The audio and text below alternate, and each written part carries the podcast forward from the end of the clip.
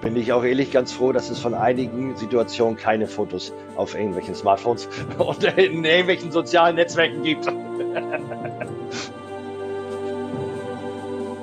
Ja, und dann sind wir jedenfalls nachts irgendwann wach geworden und ein Gewitter zog über uns rüber mit gefühlten 14 Windstärken. Also da hätten wir Schleswig-Holsteiner sagen, ja, es ist erst Wind, wenn die Schafe keine Locken mehr haben. Also da hatten sie definitiv keine Locken mehr und die Heringe flogen ähm, vertikal an uns vorbei. Es kam Hagel, wir hatten draußen 10 cm Hagel liegen, es war Regen, Hagel, alles. Das Oberzelt, das Tropenzelt ist zerfetzt. Äh, das war schon wirklich nicht so ganz ohne. Das war eine Erfahrung der dritten Art, so ein bisschen. Moin, grüß Gott und hallo, liebe Landy-Enthusiasten da draußen an den Endgeräten. Ich begrüße heute mal alle Reitsportbegeisterten, aber natürlich wie immer auch die Offroad- und Vanlife-Community zur 23. Folge meines Podcasts Landy und Leute. Ich bin der Rainer Schuler alias die Landratte. Meine Frau Petra und ich sind nun Ende Februar 24 nach sieben Wochen Frankreich und Spanien wieder im Schwarzwald bzw. in Kalf aufgeschlagen. In den zurückliegenden Wochen haben wir so viel erlebt und sehr unterschiedliche Erfahrungen gesammelt, dass wir uns durchaus wieder auf die heimischen Gefilde gefreut haben, um alles auch mal sacken zu lassen. Vielen Dank an alle die, die uns während der Reise auf Insta und Facebook gefolgt sind, beziehungsweise die uns somit auch immer wenigstens mental begleitet hatten. Meinen heutigen Gesprächspartner habe ich wieder einmal am Lagerfeuer kennengelernt. Das war auf unserer Reise im Herbst 23 durch Griechenland. Und weil ich mich auf Anhieb mit Philipp Rathmann super verstanden habe, lag es nah, dass er zu mir in den Podcast kommt. Philipp hat mich mit seinen interessanten Lebensstationen und einer sehr sympathischen Lebenseinstellung wahrlich begeistert und davon wird er hier und heute auch euch erzählen. Er ist nicht nur viel rumgekommen, sondern zudem auch noch ein echter Tausendsasser, der seinem 110er äh, Defender ca. 60.000 Kilometer im Jahr zutraut. Aber heute sitzt er mal für euch still. Und auch ihr macht euch doch bitte am Laberfeuer bequem und genießt den Campfire Talk to Go. Ich wünsche euch Zuhörerinnen und Zuhörern da draußen viel Spaß dabei. Guten Tag, liebe Landy, liebe Offroad, liebe Vanlife Community da draußen. Mein heutiger Gast ist der Philipp Rathmann. Ein sehr interessanter Gast, den ich auf meiner Griechenland-Tour äh, jetzt im Herbst 23 kennengelernt habe. Guten Morgen, Philipp. Guten Morgen, Rainer. Ja, wir sind Bei jetzt. uns nicht sagt man ja eigentlich Moin. Ich Moin, muss genau. unterbrechen. äh, äh, Sag ich ja eigentlich immer, aber du hast mich gerade mit deinem guten Morgen überrascht. Also Moin an die Gemeinde da draußen. Ja, genau. Ich bastel das ja auch immer so rein in meine Ansprache. Moin, Grüß Gott und Hallo. Ne? Da habe ich alles äh, von Norddeutschland ja. bis Süddeutschland alles abgedeckt. Genau, das ist so. Du bist ganz im Norden an der dänischen Grenze. Und da würde ich dann auch gleich mal mit anfangen. Wie bist du denn da hingekommen? Bist du da aufgewachsen? Äh, ich bin in Kiel aufgewachsen ähm, oder in Kiel geboren, auch die ersten Jahre in Kiel aufgewachsen, dann aber mit sieben so an den Stadtrand gezogen und mit zwölf, dreizehn, glaube ich, sind meine Eltern dann wirklich aufs Land gezogen. Ähm, bin dann eigentlich erst nach der Schule auf Reisen gegangen und bin dann jetzt im Grunde vor 15, 13, 15 Jahren hier oben gestrandet, auch durch meine jetzige Frau, durch Anke. Und ähm, sind wir, ja, mittlerweile wohnen wir zehn Jahre äh, auf einem kleinen Hof und ähm, genießen das abgeschiedene Landleben. Okay, nach der Schule auf Reisen gegangen. Was bedeutet das denn? Ich bin nach dem Abi bin ich für drei Monate äh, durch Europa getrennt ähm, zuerst nach Italien und dann aber auch ähm, in die langjährige Lieblingsregion Europas äh, auf die Iberische Halbinsel, Spanien, Portugal ähm, bin ich bereist und habe dann nach den drei Monaten ähm, mit dem Zivi begonnen und ja, aber im Grunde nach, nach der Schule direkt auf Reisen gegangen. Wow, auch interessant. Ähm, dann Zivildienst und danach eine Ausbildung gestartet oder? Nach dem Zivildienst habe ich, ähm, äh, bin ich auch wieder auf Reisen gegangen, bin dann ähm, nach Down Under, habe mir Australien für ein halbes Jahr angeguckt und ähm, bin da zuerst getrennt und habe dann aber auf äh, mir einen Holden Kingswood Station Wagon äh, V8 mit dem kleinen Motor, mit dem 4,2 Liter ähm, gekauft und habe knapp 30.000 Kilometer ähm, in Australien abgerissen mit dem Auto, was sehr viel Spaß gemacht hat. Und sowohl im Outback auch, was man, äh, gab es damals ja schon dort ähm, eine Menge Strecken, die eigentlich nur für Allradfahrzeuge zugelassen waren, aber der Holden hat es eigentlich immer geschafft, überall durchzukommen. Und ja, das war eine spannende Zeit. Okay, und dann Work and Travel oder wie ich meine? Nee, ich habe ähm, während der Zivi-Zeit noch als ähm, als Hand oder als Stagehand ähm, in der Kieler Ostseehalle, damals hieß sie noch Kieler Ostseehalle, ähm, viele Konzerte auf- und Abbau gemacht. Und ähm, damals gab es ja auch noch die Abfindung nach dem Zivildienst. Und ähm, ich hatte so angefangen, dass ich im Dezember ähm, aufhören konnte und hatte dadurch auch zweimal Weihnachtsgeld beim Zivi bekommen und die Abfindung und konnte dadurch, ähm, hatte, glaube ich, sieben, zwischen sieben und 8.000 Mark auf dem Konto und bin ah. damit ausgekommen und habe in Australien ein bisschen gearbeitet, habe ein bisschen Pferde geritten, ein paar ja. Pferde trainiert ähm, und bin so da ganz gut durchgekommen. Wow. Ja, ein kleines Vermögen angespart. ja, das war, ähm, das war ganz praktisch. Und damals konnte man als Stagehand ja auch noch wirklich ganz gutes Geld verdienen. Mhm. Ähm, da hat man morgens um acht angefangen und hat bis nachts um drei, vier irgendwie durchgearbeitet, wurde auch durchgängig bezahlt. Ich glaube, das ist heute alles ein bisschen anders, aber damals war Auf das. Auf jeden Fall. Äh, hat das Spaß gemacht. ja, okay. Gut. Und dann wieder zurück in Europa, heißt in Deutschland. Wie ging es dann da weiter? Ja, da habe ich dann, ähm, also im, im Endeffekt fing es in Australien an, weil dort habe ich in einer Nacht irgendwie von deutschen Zimmerern geträumt und ähm, habe am nächsten Tag dann in Cairns äh, deutsche Zimmerer auf der Walz getroffen und war so begeistert von deren Konzept, ähm, dass ich für mich entschieden hatte, was ich vorher nicht wusste, ähm, dass ich Zimmermann werden möchte, weil ich doch immer das Reiseblut damals äh, oder diese, diesen Virus ähm, sehr in mir gespürt habe, ähm, wie der sich immer mehr ausbreitet und gedacht, ich möchte auf der ganzen Welt arbeiten können und ähm, das als Zimmermann war das immer gut möglich. Ja, bin dann zurück nach Deutschland gekommen und habe mir eine Lehrstelle gesucht und auch eine gefunden und ähm, habe dann, glaube ich, ein paar Wochen später gleich mit der Lehre angefangen und bin dann Zimmermann geworden. Ja, super. Toll. Und danach auf die Walz oder nicht? Äh, ja, das war auch äh, noch ein bisschen komplizierter, weil ich habe in der Zeit in einem, ähm, auf einer Pferdekoppel im Bauwagen gewohnt, der mir dann ähm, leider aber abgebrannt ist und Ach, du dann bin ich noch, habe ich bei Freunden bin ich untergekommen in der WG und ähm, habe dann aber ja noch so ein paar Schicksalsschläge gehabt und habe im Grunde eigentlich meine ähm, Lehre abgebrochen, mhm. bin nach England zu meiner damaligen Freundin gefahren ähm, und habe von dort aus meine Lehre gekündigt, kam dann aber irgendwann nach acht Wochen wieder und dann rief mich mein Berufsschullehrer, Herr Feldmann, an. Okay. Äh, der Vater, ja, Herr Feldmann ist der Vater gewesen von Röttger Feldmann und Andi Feldmann, die bestimmt dem einen oder anderen bekannt sind, alias Brösel. Röttger Feldmann alias Brösel. Genau. wow. Ähm, und, und sein Vater war mein Berufsschullehrer und hat mich angerufen und gesagt, ich sehe da eine Möglichkeit, Philipp, wie Sie ähm, Ihre Lehre noch beenden können oder die Prüfung machen können und zur Prüfung zugelassen werden. Ja.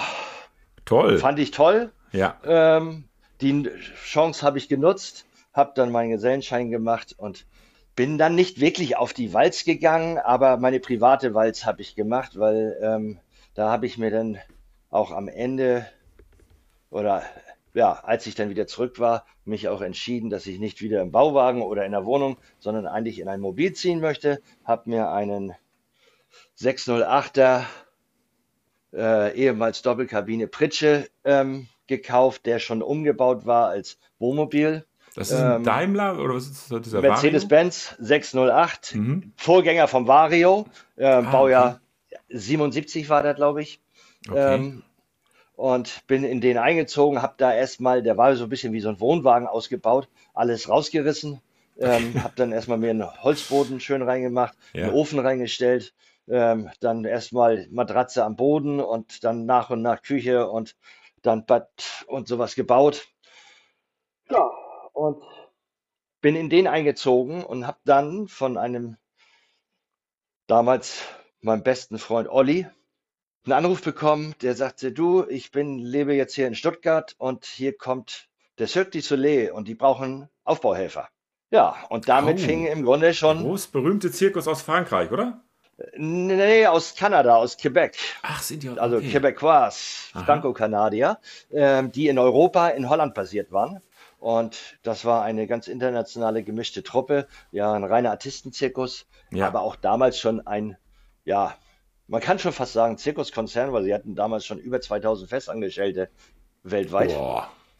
Äh, ich war nie festangestellt, aber ich war, ähm, sozusagen, es hieß Fly-In und ich war dann im Grunde nachher für jeden Auf- und Abbau gebucht Mhm. ähm, und bin dann immer angereist und zum Abbau in eine Stadt gefahren, hatten wir drei Tage Abbau, sind dann ähm, in die nächste Stadt gefahren, was manchmal von, ich sag mal, Barcelona Abbau, Hamburg Aufbau, Oh Gott. dann mit dem 608er in 30 Stunden oder 40 Stunden nach Hamburg gefahren und damals natürlich noch gesagt, nein, ich fahre keine Autobahn, ich bezahle keine Autobahngebühr in Frankreich. Und dann mit dem 608er hier immer jeden Kreisverkehr schön einmal runterschalten. Ob das wirklich günstiger war mit dem Spritverbrauch, weiß ich heute nicht und bezweifle ich auch ein bisschen, aber ähm, ja, war so.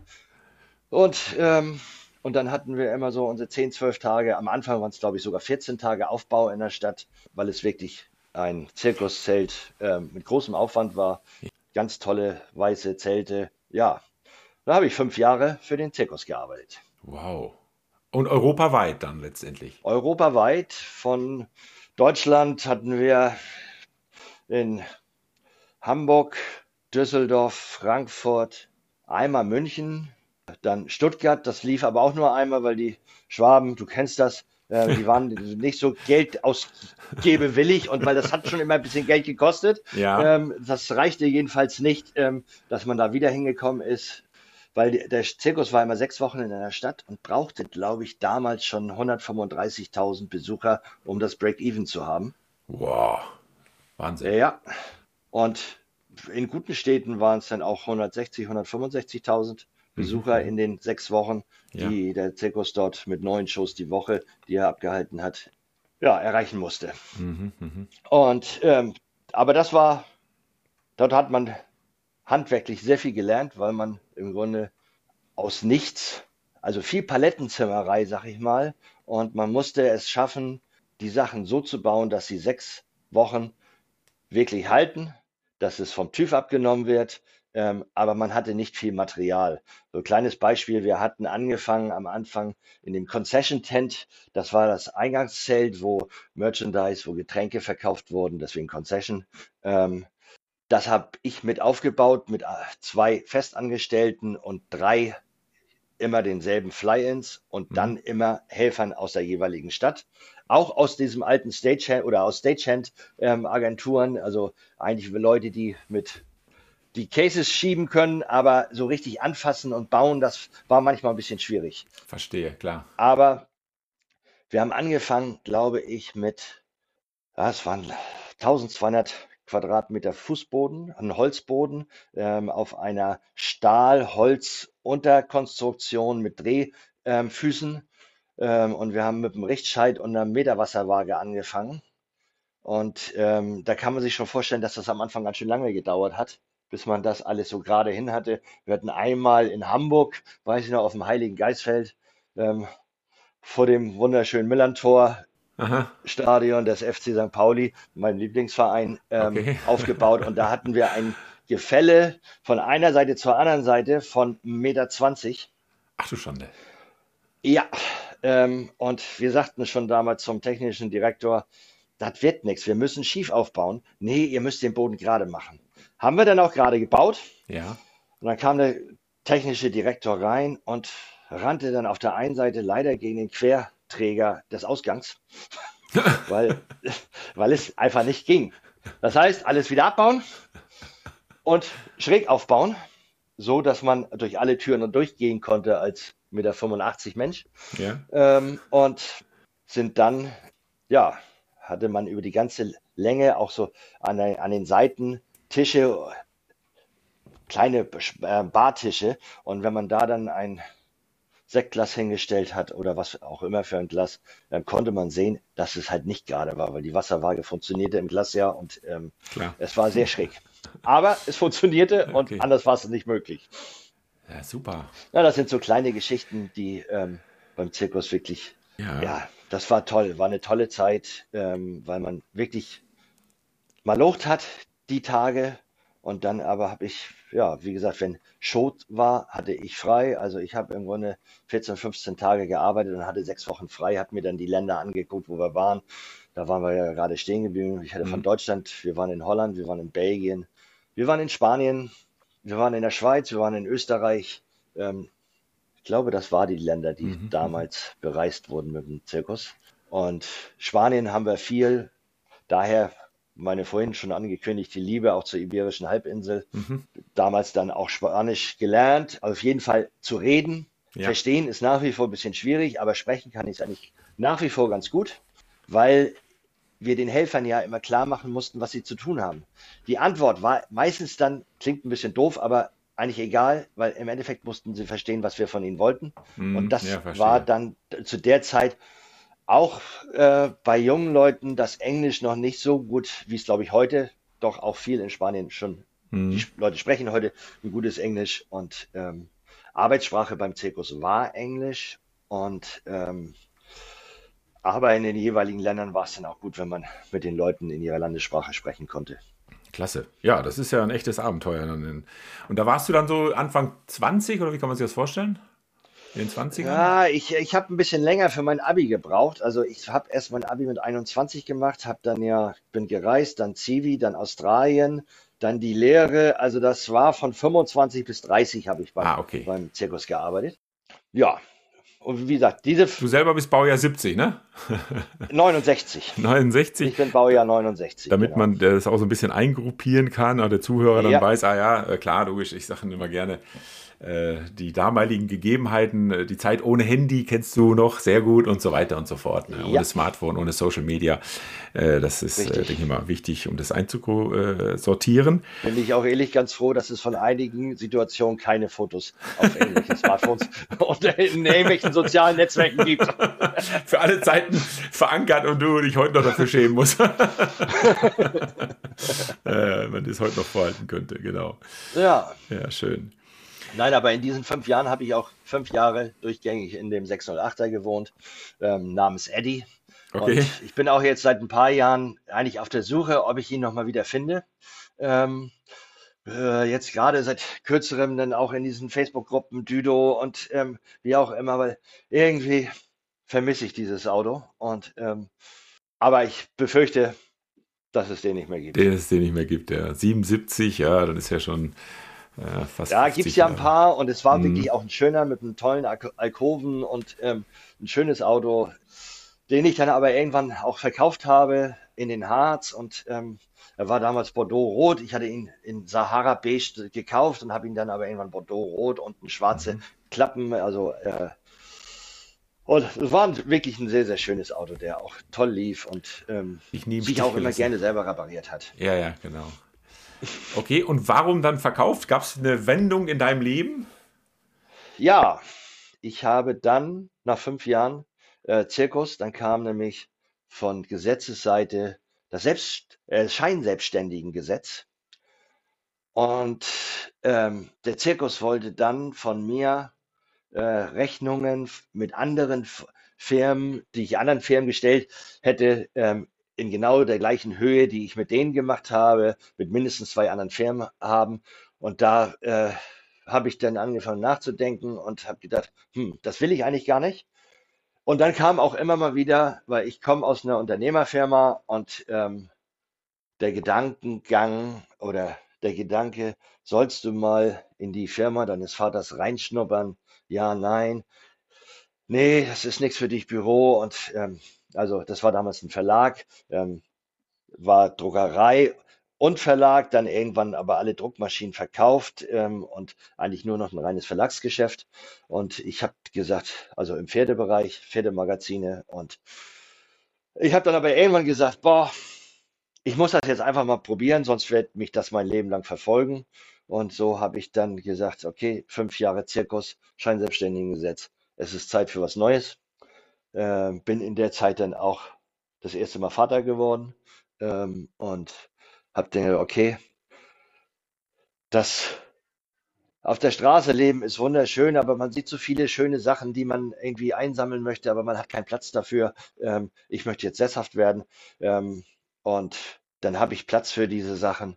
Dass man sie dann nicht mehr findet, weil man nicht mehr unterwegs ist, das ähm, hat man dann auch irgendwann festgestellt. Aber ähm, bin dann halt wirklich erstmal sesshaft geworden, habe ähm, in den Verlag reingeschnuppert und habe festgestellt, das macht mir auch Spaß.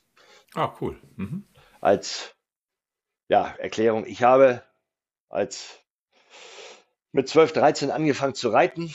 Ähm, klassisch, klassisch Reiten, Springsport. Ähm, bin bis äh, ja, mit 18, 19 ziemlich erfolgreich ge geritten. Ähm, bis zur schweren Klasse, also höchste Klasse, die man reiten kann. Zwar nicht irgendwie Nationenpreise für Deutschland, aber doch ähm, ja, ein paar sehr gute Springen geritten und ein paar gute Platzierungen gehabt und nicht unerfolgreich gewesen und ähm, habe da damals da sehr viel Spaß gehabt. Fing dann allerdings an, irgendwann zu sagen, oh, so die ganze Pferdeszene ist nicht mehr so ganz meins. Ähm, das fing mit dem Reisen an, ähm, das fing mit einer persönlichen Entwicklung zu, ähm, ja, ja, junges, wildes Hippie-Leben.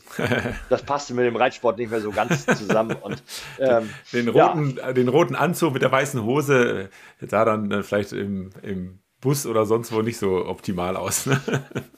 Nee, das fing schon ähm, im, im äh, Bauwagen wohnen auf einer Pferdekoppel zwar an. Ähm, ja und habe da auch noch ein bisschen Unterricht gegeben, habe auch ein paar Pferde in Beritt gehabt und sowas. Aber irgendwann habe ich gemerkt, nee, ähm, das ist nicht mehr so meins. Ähm, mhm. Ich möchte was anderes machen. Ich möchte ähm, frei wild leben und ähm, ja, habe dann mit dem Reiten aufgehört und habe dann aber mit 30 wieder, dadurch, dass es halt Pferdemagazine waren, ähm, den Kontakt zu dieser Szene wiederbekommen. Wir wir haben dann in der Firma in der Zeit auch einmal im Jahr in der Kieler Ostseehalle ein großes internationales Springturnier veranstaltet und habe dadurch wieder Kontakt zu der ganzen Pferdeszene bekommen und habe dann, das ist nun, das war 2000, Dezember 2000 habe ich angefangen im Verlag zu arbeiten. Und die haben Pferdemagazine, also ja, also die ja, Leute, also wo es um Springreiten geht, um Pferde, werden auch Pferde angeboten, verkauft und, und welche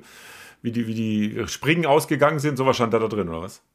Genau, wir produzieren ähm, drei Pferdemagazine, eigentlich vier Pferdemagazine zurzeit. Das ist einmal die Pferde- und Sport Schleswig-Holstein-Hamburg. Das ist offizielles Organ von den Sportverbänden und dem Holsteiner Zuchtverband und dem Pferdestammbuch, Pony und andere Rassen, mhm. ähm, also Verbandsmagazin. Dann der Trakehner, das ist ähm, für die älteste und edelste Warmblutpferderasse das Verbandsmagazin. Ähm, Mhm, okay.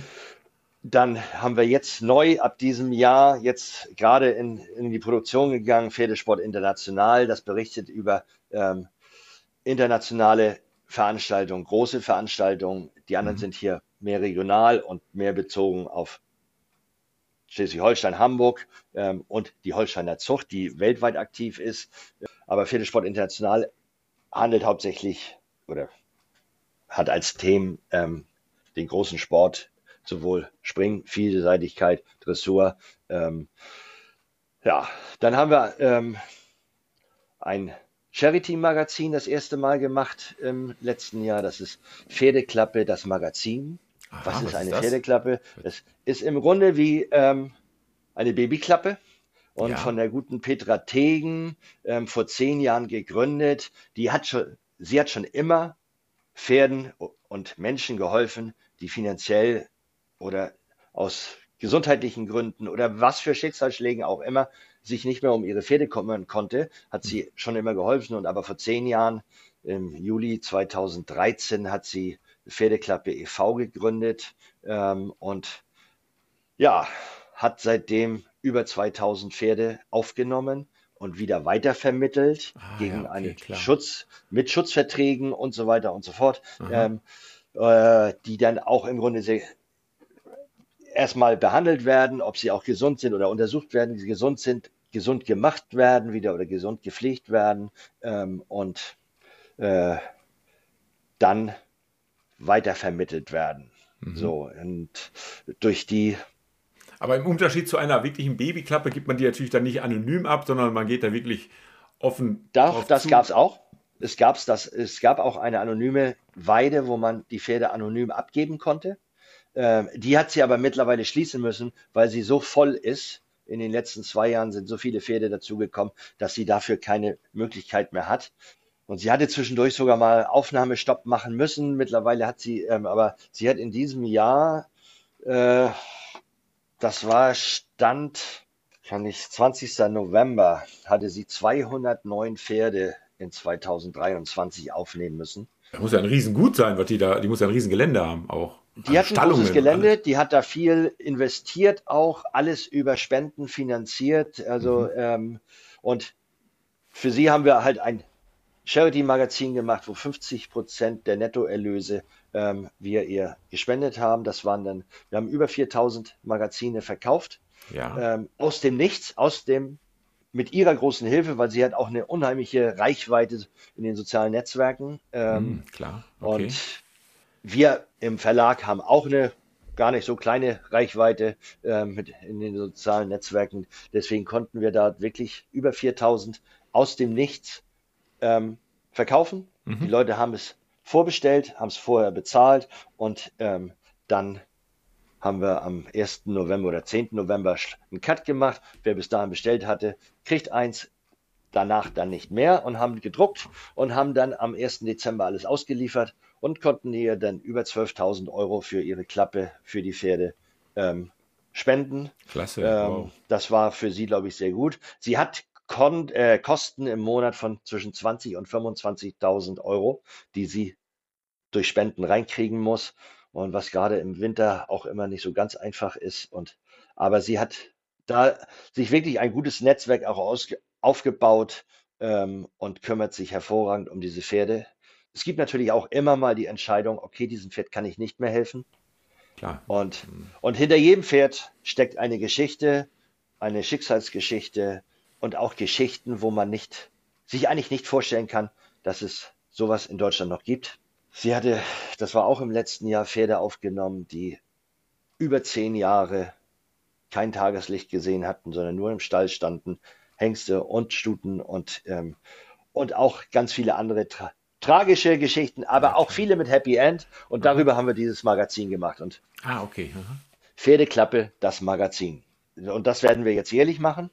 Das kann man also auch abonnieren und sagen, ich möchte das haben. Ich möchte auch für meine Firma vielleicht das in einer größeren Stückzahl ähm, kaufen, um das Kunden zu schenken, weil es einfach eine gute Sache ist und diese Pferdeklappe ein ganz toller Verein ist. Also für klar. jeden, der äh, tierlieb ist und Tierschutz mag, ist das bestimmt etwas, was er sich mal angucken kann. Mhm. Ja, und ich habe das auch so, ich bin jetzt, äh, ich komme ja aus, aus Münsterland, da ist Reiten ja auch äh, durchaus Usus. Und äh, ich habe doch so den einen oder anderen Bekannten, der auch Pferde hat. Und am Schluss ist es doch immer so, die Pferde, wenn die sehr alt sind, man, man kann sie nicht mehr reiten, will sie nicht mehr reiten, will sie aber auch nicht einschläfern lassen, zum Abdecker bringen. Ähm, die müssen halt irgendwo hin, ne? weil man kauft sich ein neues, ne? was man dann reiten kann. Ja. Und dann stellt sich bei vielen genau das Problem, wo kommt mein Pferd jetzt hin? Ne? Äh, Also Gnadenhöfe gibt's. ja, genau, so Gnaden, Ähm, richtig, die genau. sind dafür da. Sie ist kein Gnadenhof. Sie, also Mhm. sie nimmt nur Pferde bis, ähm, bis 20 Jahre auf, Ach, okay, doch. eigentlich. Es gibt auch Ausnahmen, aber eigentlich nur bis 20 Jahre, die sie auch weitervermitteln kann. Weil Ja, also logisch. Ah, ja, Gnadenhöfe ist ja schon gibt's. Dafür muss man dann ja bezahlen unter, und eine äh, Unterstellgebühr oder sowas. Und ähm, aber nein, sie nimmt eigentlich nur Pferde auf, wo Leute wirklich ein Schicksal haben, wo der Mann ähm, verstorben ist oder der oder die Besitzerin, der Besitzer ähm, verstorben ist und die Partnerin oder der Partner ähm, mit Pferden gar nichts zu tun haben oder jemand krank wird oder jemand seinen Job verloren hat und ähm, sich das nicht mehr leisten kann, weil auch Pferde halten ist ja gerade in den letzten zwei, drei Jahren extrem teuer geworden und jetzt durch die neue GOT, die Tierärzteverordnung, nochmal ähm, auch extrem verteuert wurde. Das Ganze, wenn man ein ähm, Pferd ja, behandeln möchte. Und ähm, da gibt es doch viele Leute, die sich auf einmal einfach nicht mehr leisten können. Und dafür ist die Pferdeklappe. Ah, okay, gut. Ja, klar, logisch. Wenn sie weitervermittelt werden müssen, müssen sie ja noch reitbar sein. Auch klar. Ja. Sehr schön, Philipp. Ja, tolles Engagement, muss ich sagen. Äh, genau, liebe Zuhörer, ne, meldet euch. Ich werde alles, was hier gesprochen wird, äh, was irgendwo im Internet dann noch zu finden ist, auch in den Shownotes verlinken. Da könnt ihr euch dann auch beim Philipp entsprechend melden. Kommen wir nochmal zu, zu unserer ersten Begegnung. Ähm, ja. Die war dann auch in Griechenland. Äh, ich habe dort mich mit Freunden getroffen, die auch aus, der Kalf, aus Kalf kommen. Wir hatten dort äh, einen Strand, die hatten dort einen Strand ausbaldowert und äh, haben doch andere Leute dort kampiert, die da irgendwo zu einer Art Community schon gehörten. Und ähm, plötzlich kam endlich mal einer mit einem Landy um die Ecke. Ne? Ja. An dem Nachmittag ich war, glaube ich, gerade am Baden oder wie auch immer, ist ja egal. Und dann äh, habe ich gedacht, okay, das ist ja mal toll, dann kann ich mich mal mit jemandem unterhalten, der also auch Landy-affin ist. Und ähm, ja, da wollte ich dir jetzt erstmal drauf anhauen. Was ist das für ein Landy? Wie bist du zu dem gekommen? Äh, hast du den schon ewig? Ist das dein erster? Nein, das ist mein zweiter Landy. Ähm, meinen ersten Landy habe ich 2015 mir bestellt. Als ich gelesen habe, dass der Defender eingestellt wird, habe ich gesagt, so, jetzt muss ich mir meinen Traum nochmal verwirklichen und mir einen Defender, ein Landy ähm, bestellen. Habe dann einen der letzten, die vom Band gelaufen sind, im Oktober 2015 ähm, habe ich den bekommen. Ja. Äh, ein 110er. Also ein, TD4 ist das dann, ne? Genau. Ja. Äh, 110er hatte ich, ähm, weil ich ja auch ein zweites Geschäft habe, nämlich ein Hindernisbauunternehmen, wo ich ganz viel mit Anhänger fahre und da ist der Landy natürlich am besten geeignet für und ähm, ja, hab, bin Vielfahrer, fahre auch nur meinen Landy, habe den ersten Landy dann in sieben Jahren, die ich ihn besessen habe, 407.000 Kilometer gefahren. Boah. ja, davon die Hälfte meiner Kilometer ungefähr mit, ähm, mit Anhänger.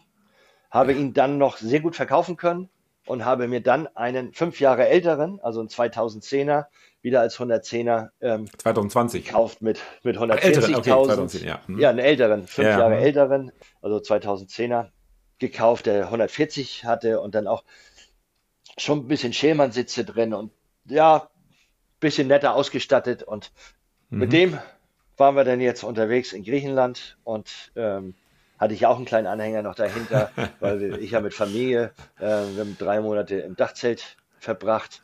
Unsere kleine Tochter, die du ja auch kennengelernt hast. Genau. Kommt nächstes Jahr in die Schule und da haben wir gesagt, wir wollen mit ihr noch einmal drei Monate auf Reisen gehen. Ich bin ja nun ein bisschen Reise erfahren. Meine Frau nicht so. Anke ist nicht so reiseerfahren gewesen und wir sind dann aber, haben gesagt, wir wollen das jetzt machen und haben das sehr genossen. Aber der Landy, den habe ich jetzt auch schon wieder mit 140 und jetzt habe ich glaube ich 211 und den habe ich letztes Jahr im September, also nee, September 22 gekauft und habe jetzt also auch schon wieder eine ganze Menge Kilometer mit dem gerissen. Die drei Monate Griechenland, da hat er gedacht, er hat Urlaub hatte er ja auch, wir ja auch, ähm, weil so wenig Kilometer in drei Monaten habe ich noch nie gefahren mit dem. okay, ja. aber eine sehr interessante Kombination. Also die meisten Leute haben ja dann eher, wenn sie einen Anhänger haben, vielleicht sogar einen Wohnanhänger oder ähm, so einen kleinen Anhänger, wo das Dachzelt drauf kommt. Bei dir war es so, du hast das Dachzelt auf deinem Landy, wo es ja auch natürlich hingehört, ähm, aber einen Tandem-Achsenanhänger, ne? Mit Deckel. Ja. Also ja. praktisch wie ein Pferdanhänger, nur um nicht mit diesem hohen Aufbau, sondern mit einem einfachen Deckel, da drauf das Surfbrett. Ähm, erzähl doch da nochmal, was, warum braucht man so einen großen Anhänger? Weil da kann man ja nur was reinlegen, also was, nur was mit transportieren. Naja, also, ich hatte im Auto, wir sind zu dritt. Und mit zu dritt im, im Landy Schwierig. Wir wollten Fahrräder mit haben. Wir hatten drei Fahrräder mit. Davon war ähm, eins auf der Deichsel des Anhängers, mein Fahrrad, von meiner Tochter, ähm, das Fahrrad oben auf dem Deckel neben dem ähm, Sub äh, und Ankes Fahrrad im Anhänger. dann haben wir Tisch und Bank und Campingstühle. Dann habe ich ähm, noch aus meinem 608er Zeiten ähm, immer noch mein Gasherd mit Backofen. genau. Ich koche gerne. Ich esse gerne, ich koche gerne. Ähm, wir haben ja, weißt du, wir haben alle immer schön, äh, jeder was zu essen zubereitet und dann an einer großen Tafel ja ähm, sehr viele unterschiedliche Speisen genießen ja, genau. können, was ja. sehr, was ganz toll war. Und wir, wir essen einfach gerne, wir kochen gerne, deswegen brauche ich das mit. Ich mhm. habe dann immer noch so eine Arbeitsplatte, die ich am Anhänger ähm, an der Seite befestigen kann, damit ich auch richtig kochen kann oder auch mal ein bisschen basteln kann oder wie auch immer.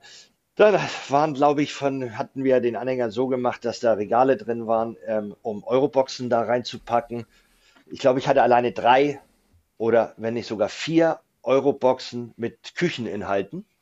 Mhm, mhm, äh, ich hatte meinen Getränkekühlschrank, so eine Schaumstoff-Isolierkiste, ähm, Lebensmittelkiste, äh, wo ich dann immer Eiswürfel reinpacke und dann drei, vier Tage kalte Getränke habe da drin. Ich hatte eine, Werkzeug da mit drin. Ich hatte äh, Neos, eine Kiste. Ich hatte eine Kiste für Schuhe und äh, deswegen braucht man wenn man länger unterwegs ist, ich habe gerne Ausrüstung mit. Ja, okay. Was, was sind Neos, Philipp?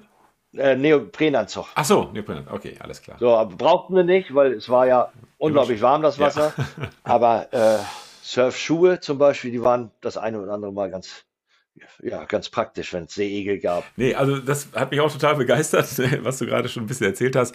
Kommst du an, stellst deine äh, den Landy richtig schön dahin, so ein bisschen über Eck, dann diese riesige Platte außen montiert, also Arbeitsplatte, den, den Herd da drauf mit Backofen drin. Äh, das war wirklich so ein bisschen so das Ende unserer Tafel. Wir hatten ja, glaube ich, sechs, fünf, sechs Tische, ne? Von den anderen, jeder ja. hat seinen Tisch hingestellt. Äh, ewig lange Tafel, ich glaube zwölf Leute, zwei Kinder und fünf Hunde waren wir, glaube ich, mal eine Zeit lang. und ja. dann am Ende war halt diese Arbeitsplatte und dein Backofen. Also es war schon wirklich eine Show. Und äh, genau, du hast unwahrscheinlich viele schöne Sachen da gezaubert. Also äh, Hut ab erstmal, dass du das alles bei hattest, dass du auch alles gemacht hast. Und am Schluss habe ich gedacht, ja klar, ist eigentlich eine super Sache. Ne? Ähm, schlafen kann man ja oben im Dachzelt und hat dann wirklich vieles dabei, vielleicht auch vieles, äh, was man nicht unbedingt braucht, aber man hat auf jeden Fall, äh, man muss nichts vermissen. Das war schon eine schöne Sache.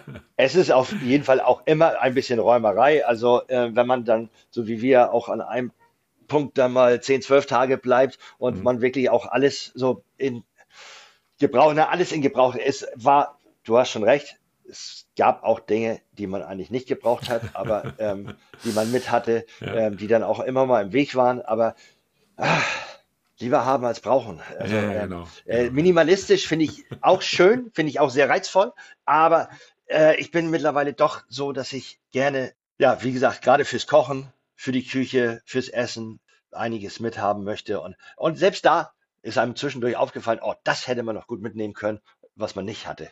Aber äh, es waren auch Sachen dabei, die man nicht gebraucht hat. Gott sei Dank auch das Werkzeug nicht wirklich gebraucht, was ja auch beim Landy nicht immer so ist. Ähm, aber äh, dann hatte Philipp den Petromax, ne? Den, diesen Ofen, genau. den, den, die Feuerschale, kann man ja sagen, diese verchromte oder, oder Edelstahl, was das ist. Äh, darauf gab es dann Kesselgulasch. Ja, ne? drei Beine. Äh, bei schlechtem Wetter sind wir umgezogen in eine Bauruine. Das war das zweite Treffen unterwegs. haben wir genau. schön im Trockenen gesessen, obwohl es draußen wirklich gepisst hat. Und haben da in dieser Bauruine schön Kesselgulasch gekocht. Einfach fantastisch. Genau, da haben wir Ankes Geburtstag gefeiert. Ganz und, genau. Ähm, und da haben wir ein schönes Gulasch gekocht, über Stunden, nur mit Rotwein als flüssiges. Und ähm, haben dann da ja einen, wirklich einen schönen Tag, obwohl das Wetter wirklich ungemütlich war. Und man sonst ähm, war ja auch eine Überraschungsparty ähm, sozusagen. Und ähm, haben aber da wirklich einen schönen Tag und Abend ver verbracht. Und ja, Gulasch ist schon eins meiner Lieblingsgerichte, die ich sehr gerne koche, äh, die ich sehr gerne esse. Und mit dem Petromax, das ist schon toll, das schmeckt super und macht einfach Spaß. Klasse. Nee, war wirklich ein, auch das zweite Treffen war ein tolles Erlebnis, weil dann auch zum Glück am nächsten Tag kam dann ja auch wirklich die Sonne raus und haben dann natürlich nur noch am Strand gesessen, nicht mehr in diesem Betonding. Aber das hat uns an dem Abend wirklich den Hintern gerettet und hat ja wirklich auch Spaß gemacht. Zog ein bisschen durch, ne? Gab ja keine Türen und keine Fenster. Nee, und nachts kam ja auf einmal auch noch der richtige Sturm da und ähm, äh, wo einmal sogar die Stühle alle umgekippt sind und als wir dann weniger wurden. Ähm, aber es hat uns trotzdem wirklich gerettet für den Abend und für die Geburtstagsparty. Das war schon schön. Ja, genau. und, so, und, somit habe ich, also der Philipp und ich haben dann viele Abende beim ersten Mal schon und beim zweiten Mal dann noch, ähm, dann auch am Lagerfeuer gesessen, haben uns unser gegenseitig unser Leben erzählt, äh, was jetzt hier ja gerade noch mal ein bisschen wiederholt wird, ne, liebe Zuhörer. Äh, das ist ja so ein bisschen, und das ist ja unser Konzept. Und ich bin natürlich total immer begeistert, wenn es dann vorher, hat es jetzt schon viele Gäste, habe ich ja so kennengelernt, am Lagerfeuer wirklich auch kennengelernt und dann auch schon besprochen, du pass auf, was du mir heute schon alles wieder erzählt hast, das wäre genau das, was du äh, dann im Podcast mal mitbringen könntest. Und schon haben wir uns dann damals auch vereinbart, sobald wir wieder in Deutschland sind, vernünftiges WLAN haben, äh, dass man dann in Ruhe so ein Gespräch nochmal führt, das dann auch aufzeichnet und eben euch, lieben Hörern, äh, die interessanten Einblicke in Philipp sein Leben hier präsentieren können. also es hat mir wirklich viel Spaß gemacht, Philipp. Wir sind so ein bisschen, ah, natürlich, ja doch ähnlich alt, natürlich, die paar, die paar Jahre jetzt. Wir haben vieles ähnlich erlebt. Äh, allein schon die Musik, äh, die Filme, ja. die DDR, sage ich dann immer gerne, hat man auch noch so die, die, die politischen Zusammenhänge von damals. Ähm, das war äh, wirklich, wir haben unwahrscheinlich viele äh, Dinge da austauschen können. Kriegt man niemals in einen Podcast rein. Das wäre, äh, war ja wirklich mehrfach abendfüllend. Ja. Aber umso schöner ist es, äh, dass du mir das heute hier nochmal oder uns allen hier nochmal erzählst. Ähm, gerade auch jetzt die Sachen mit dem Zirkus. Aber du hattest auch dann nochmal erwähnt, Hindernisbau. Äh, Verlagswesen bist du eingestiegen, hat dir dann, ich sag mal, ein bisschen äh, unerwartet gut gefallen, hast du auch gut weiterentwickelt, tolle, tolle Sache. Aber das war dir dann nicht, nicht viel, nicht Holz genug oder warum bist du dann nochmal auf ein zweites Standbein gekommen? Ja, also das war dann im Grunde nach 16 Jahren reiner Schreibtischtäterei. Ja. Wenn ich das jetzt einfach mal, ähm, was auch viel draußen war, ähm, weil Reiten ist ja draußen, ähm, aber ist ein alter Bekannter, der gute Kalle Rohwetter, ähm, der eine Hindernisbau Rohwetter Firma gegründet hatte ähm, vor vielen Jahren und äh, ist verstorben wir hatten damals schon von Sponsoren unserer Veranstaltung in der Kieler Osthalle, der Volte Show, Hindernisse dort bei ihm eingelagert, die er verwaltet hat, die er gepflegt hat, die er ähm, immer topfit hatte für unsere Veranstaltung, ähm, ist verstorben. Und diese Firma ist für den Reitsport in Schleswig-Holstein und Hamburg sehr wichtig, weil ähm, es eigentlich, ja, es gibt nicht viele Mitbewerber. Ähm, in diesem Segment bei uns hier im Land, glaube ich, noch ein oder zwei weitere, die ähm, sowas machen. Ähm, aber dann habe ich, als er gestorben ist, gedacht, diese Firma muss es weitergeben. Und das ist für dich die Chance, auch wieder mit Holz zu tun zu haben. So, ja. Und mhm. ähm, habe dann mit seiner Witwe äh, Doris dann im Februar 2016 sind wir übereingekommen, dass ich die Firma übernehme. Ähm, das war also ein paar Monate nachdem ich den Landy bekommen habe, ähm, mhm.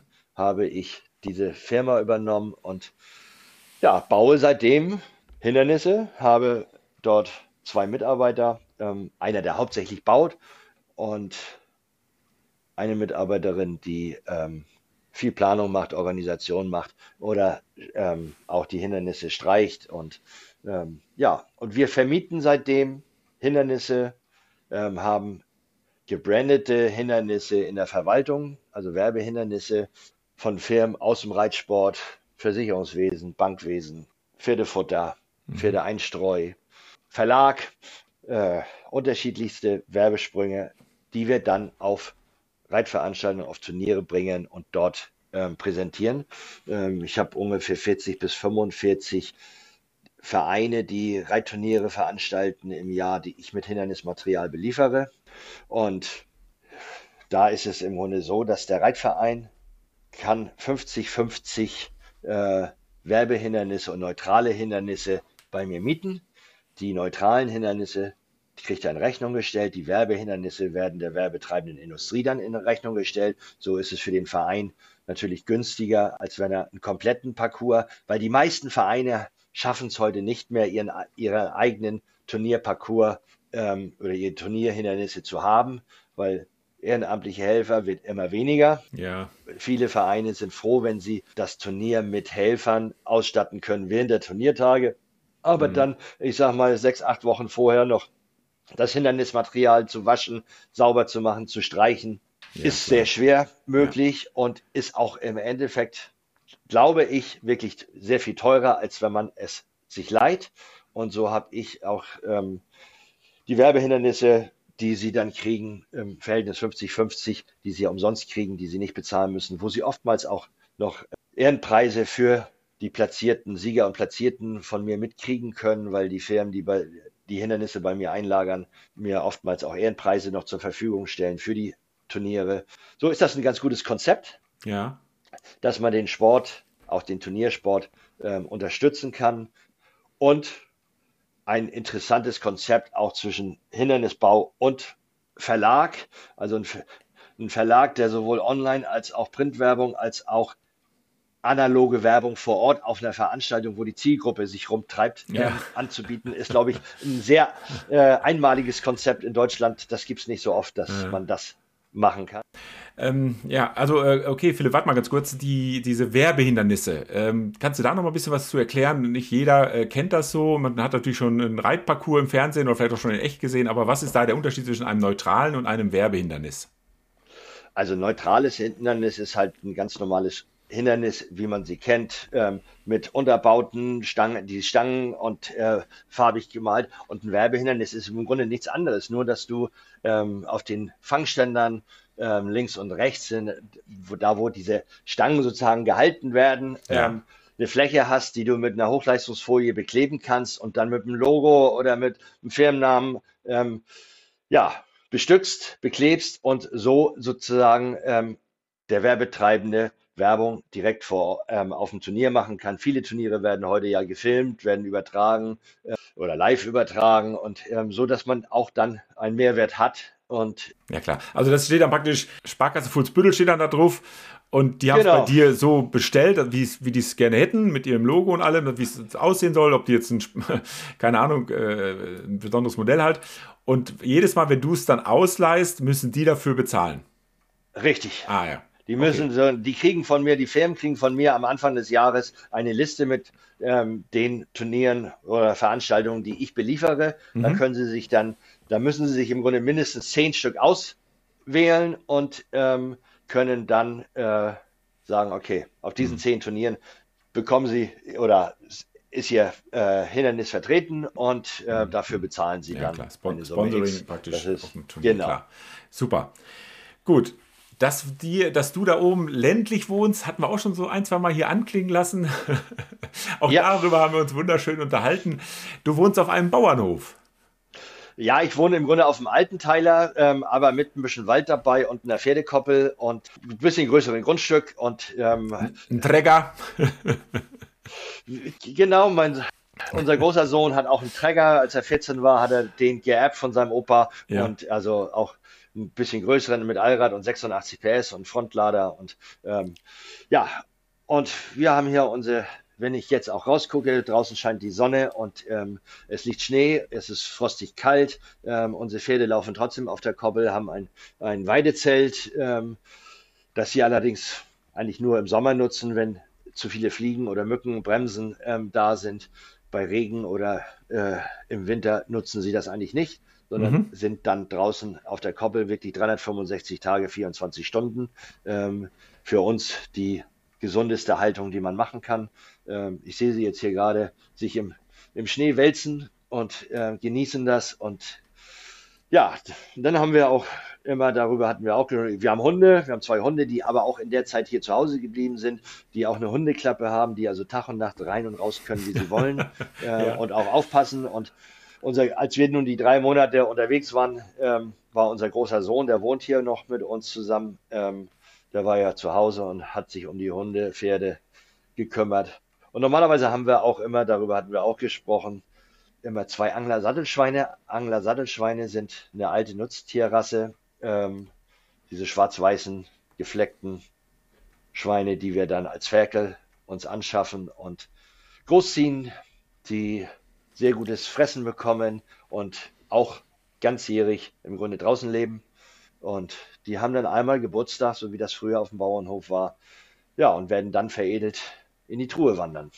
Ah, okay, ja. Äh, darüber haben wir uns ja auch unterhalten. Ich bin ja seit ein paar Jahren äh, Vegetarier. Ähm, äh, du hast, verfolgst ja schon, oder ihr als Familie auch, dann schon eine gewisse Philosophie auch dahinter, ne? Richtig. Also ich möchte kein Industriefleisch kaufen oder essen ähm, und auch nicht kaufen. Wir haben unsere eigene Fleischproduktion. Wir haben auch immer mal zwischendurch, weil ich mag nicht so gerne Rasenmähen. Das ist nicht so meins. Das ist für mich irgendwie ähm, vertane Zeit. Deswegen ja. habe ich lieber ein paar Schafe, die mein Grundstück pflegen und ähm, die das auch viel besser können und dadurch man auch eine viel größere Artenvielfalt, also positiv für die Biodiversität ähm, bekommt und äh, die dann aber auch gegessen werden. Und unsere Kinder sind damit groß geworden, dass Fleisch halt totes Tier ist. Mhm. Ähm, das klingt vielleicht ein bisschen komisch, aber ich finde es wichtig, dass man sich entscheiden kann, ob man totes Tier essen möchte oder nicht. Es ist eine Fleischqualität, die halt wirklich sehr, sehr gut ist. Ich glaube, es ist sogar auch die Schweine ähm, teurer, teurer, als wenn ich Biofleisch kaufen würde, dadurch, dass wir wirklich sie so ernähren mit Futterwurzeln, Äpfel. Die kriegen nur gutes Fressen, kein Mastfutter, sondern nur Obst, Gemüse, Kohl. Hm. Und nicht Abfälle, sondern wirklich extra für die gekauft dann auch, oder? Extra für die auch gekauft. Ja. Ich kriege von einem Biobauern immer äh, Bio-Kartoffeln, die ich für die auch koche. Und, Doppelt Bio. Ähm, ja, ähm, nein, sie kriegen auch konventionelles Futter. Also die, die Wurzeln, die äh, Futterwurzeln sind konventionell angebaute. Das, damit kann ich, mit diesem Kompromiss kann ich wirklich gut leben. Aber wir selber haben auch eine ganze Menge Äpfel oder Apfelbäume auf dem Grundstück, äh, von denen sie dann auch, mit denen sie mit ernährt werden. Und äh, ich pflücke oder schneide im Frühjahr dann immer Brennnesseln, äh, wenn die richtig schön schießen, weil da stehen sie voll drauf. Ähm, die mögen sie gerne. Es ist also auch viel Arbeit, aber für uns als Konzept lohnt sich das. Und ja, die Fahrt zum Schlachter, die ist wirklich nicht schön. Die ist jedes Jahr wieder ähm, oder alle anderthalb, zwei Jahre ähm, ist es dann soweit. Die ist nicht schön, weil man diese Tiere wirklich ins Herz geschlossen hat und ähm, aber es gehört dazu und wenn man das Fleisch dann wieder bekommt, weiß man, wofür man das tut. Ja. ja, also fand ich auch, finde ich immer noch gut, wie er das macht. Äh, uns geht es ja auch ähm, in erster Linie darum, dieses diesen Wahnsinn mit genau Industriehaltung von Tieren äh, mehr einzudämmen, ja, ähm, der, der, riesige Umweltaspekt, weil dann auch noch sehr viel davon weggeschmissen wird, das kommt ja alles noch dazu, ne? Äh, ja. Und sonst wie vergammelt, äh, sterben ja auch sehr viele da in diesen riesigen Mastbetrieben, sei es Geflügel und sei es Schweine oder sonst wen. Das ist ja, was uns davon abhält, äh, weiter da äh, Fleisch zu kaufen im Supermarkt oder sonst wo. Und deshalb kann ich das auch gut nachvollziehen, auch 100% akzeptieren auf jeden Fall. Ich finde es klasse, wie er das macht und mit Sicherheit schmeckt das dann auch etwas anders als äh, äh, anderes. Und so dogmatisch sind wir dann sowieso nicht. Wir sind auf dem Rückweg ja über den Balkan gefahren äh, und dann haben wir uns dann einfach auch mal eine Grillplatte bestellt. Ne? Also wir sind ja nicht allergisch gegen Fleisch, aber es ist schon etwas. Was man bewusst und sich auch bewusst machen muss, was man für Fleisch essen möchte. Also das fand ich auf dem Balkan ja auch. Also wenn ich alleine in Albanien dran denke, dass da äh, so ältere Herren mit 10, 12 Puten irgendwie über mehrere Stunden durch die Walla Pampa laufen und man, man sieht sie, wie sie dann mit denen wirklich wie, wie ein Hirte mit seinen Schafen oder sowas ähm, durch die Gegend wandern und die sich in der freien Natur sozusagen ernähren fand ich toll, fand ich großartig.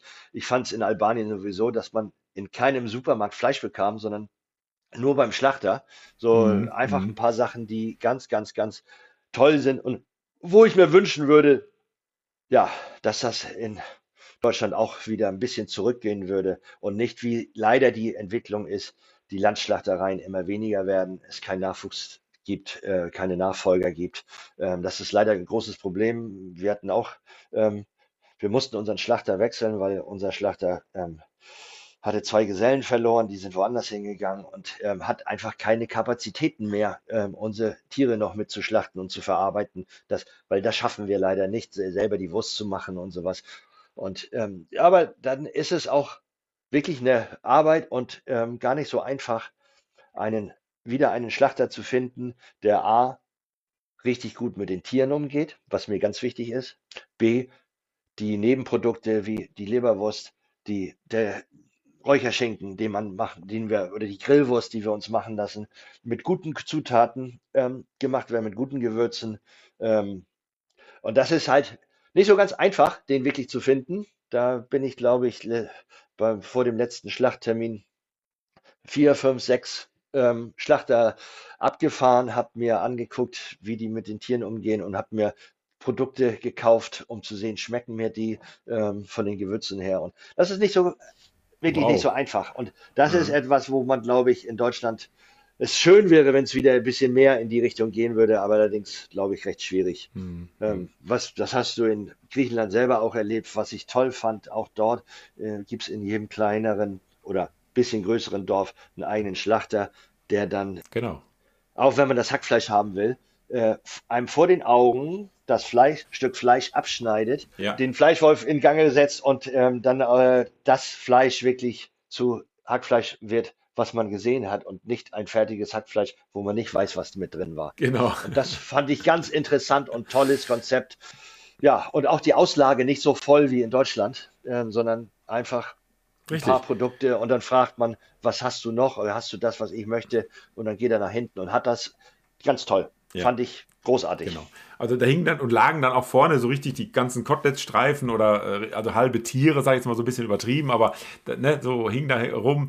Also ich fand das auch äh, klasse, dass du wirklich siehst, aha, das ist wirklich mal ein Schwein gewesen, ja, äh, oder ein ja. Rind, wie auch immer.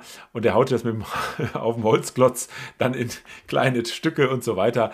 Also das, ganz anderes ja, Konzept. Was in Deutschland leider mittlerweile verboten ist, weil angeblich ist Holz ja ähm, dreckig, aber dabei hat Holz ja eine selbstreinigende Wirkung und ähm, die Bakterien Bakterien werden weniger. Äh, Kunst, bei Kunststoffbrettern, äh, die in Deutschland verwendet werden müssen, äh, vermehren sich die Bakterien, wenn man sie nicht sofort mit Chemikalien wieder sauber macht. Ja, ja klar. So, das mhm. ist äh, ja für mich nicht nachzuvollziehen, aber das ist ja in Deutschland länger Gesetzeslage. So. Ja, Nee, also Respekt, wie er das macht, finde ich toll. Äh, ihr macht es euch nicht leicht, ne? Das ist ja das Gute, also sich wirklich damit wirklich auseinanderzusetzen, um dann es auch wirklich zu genießen und auch zu schätzen. Ne? Das ist ja was ganz anderes, ja. als wenn man sich da äh, für drei Euro äh, irgendwo was aus dem Aldi holt. Nee, toll, fand ich, finde ich gut, finde ich klasse. Ähm, vielleicht noch eine Sache, die dann ja auch passiert ist äh, auf unserem äh, oder eurem Griechenland-Trip. Wir haben ja uns nach dem ersten Zusammentreffen nochmal getrennt. Ihr seid rauf in die Berge. Wir hatten da ja. keine, ah, habe ich auch, äh, äh, ja, diese Gelände äh, da noch hochzubrettern, hatte ich jetzt keine, keine Lust zu. Äh, wir wollten wieder am, weiter am Strand bleiben, an Stränden bleiben. Und dann seid ihr aber da hoch. Und was ist denn da so? Was ist mit euch da passiert?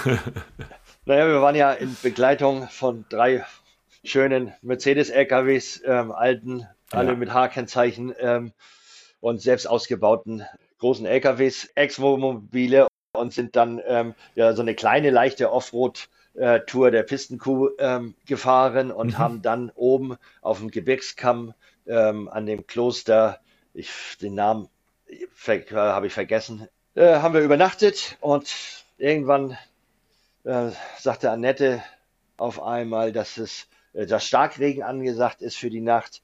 Ähm, aber wir standen da eigentlich alle so ganz gut geschützt, aber trotzdem natürlich irgendwie ein bisschen blöd exponiert.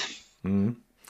Annette ist nicht seine Anke, ne? das ist nicht, dass einer meint, er hat seine, seine, Frau falsch angesprochen. Das ist nee. die Frau von einem anderen Kollegen aus dem LKW.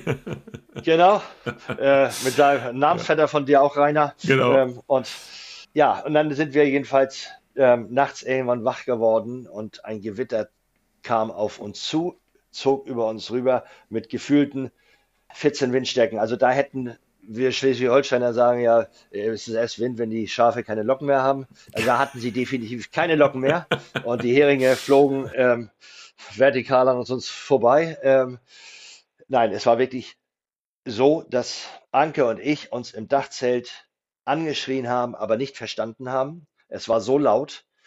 Es kam Hagel, wir hatten draußen 10 cm Hagel liegen, es war Regen, Hagel, alles.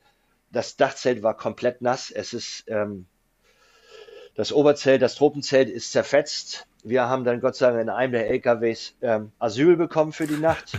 äh, das war schon wirklich nicht so ganz ohne. Das Ja. war eine Erfahrung der dritten Art, so ein bisschen. Und Ja. ähm, ja, haben dann aber im Endeffekt waren wir alle erstaunt, dass das Dachzelt am nächsten Tag noch so da stand, wie es da stand. Mhm. Es waren ein paar Stangen verbogen, ähm, die konnte man aber wieder biegen. Ich konnte das Tropenzelt wieder nähen lassen in Griechenland Mhm. für nicht viel Geld. Ich habe da eine Firma gefunden, die das gemacht haben. Ähm, wir hatten dann drei Nächte in der Ferienwohnung in so einem Apartment verbracht und dann alles wieder halbe gemacht und alles getrocknet, weil die ganze Matratze, alles war nass. Das war schon, ja, War schon. anstrengend. Das war Genau. äh, wirklich ein bisschen anstrengend und ähm, trotzdem auch was, was man wieder erzählen kann und was, Ja. glaube ich, interessant ist. Ähm, und sind dann wieder ins Dachzelt und dann die erste Nacht am Strand wieder im Dachzelt. Und irgendwann fing das auf einmal wieder an, das Dachzelt so ein bisschen zu schlagen. Wind kam, Ja. aber Gott sei Dank nicht schlimm. Mhm. Alles hat gehalten Ja. ähm, und war in Ordnung. Auch die nächsten Regen hat es wieder trocken überstanden, so wie wir Ja. das gewohnt sind. Ähm, und ja, aber das war schon War schon heftig. Und Ganz an- anständig. An diesem Morgen nach dem Sturm, weil wir waren ja weitergefahren, äh, auch an einem schönen Sandstrand gestanden, sehr windig, also der Sand peitscht einem wirklich durchs Gesicht äh, und bin dann am nächsten Morgen Gassi gegangen und, und gucke mich halt so um da in der Landschaft und sehe, oh guck mal, da hinten sind ja die Berge, auf die die gefahren sind, ne? also wo ihr aufgefahren seid, da sind ja diese Berge und die waren weiß. Also man konnte Ja. wirklich den Schnee, auch auf höheren Gipfel war richtig Schnee. Ne? Da haben wir auch gedacht, oh Gott, oh Gott. Ja, und dann kam ja auch von euch die Meldung, ah, wir haben hier äh, Sturm erlebt und Zelt ist kaputt und so weiter. Also auch das kann man in, in Griechenland dann erleben. Ne? Also Leute, das ist halt Winter gewesen, ne? war schon Dezember logischerweise, oder? Ja, richtig. Ja. Wechsel von Dezember auf November auf Dezember, so wahrscheinlich die Ecke war es. Ja.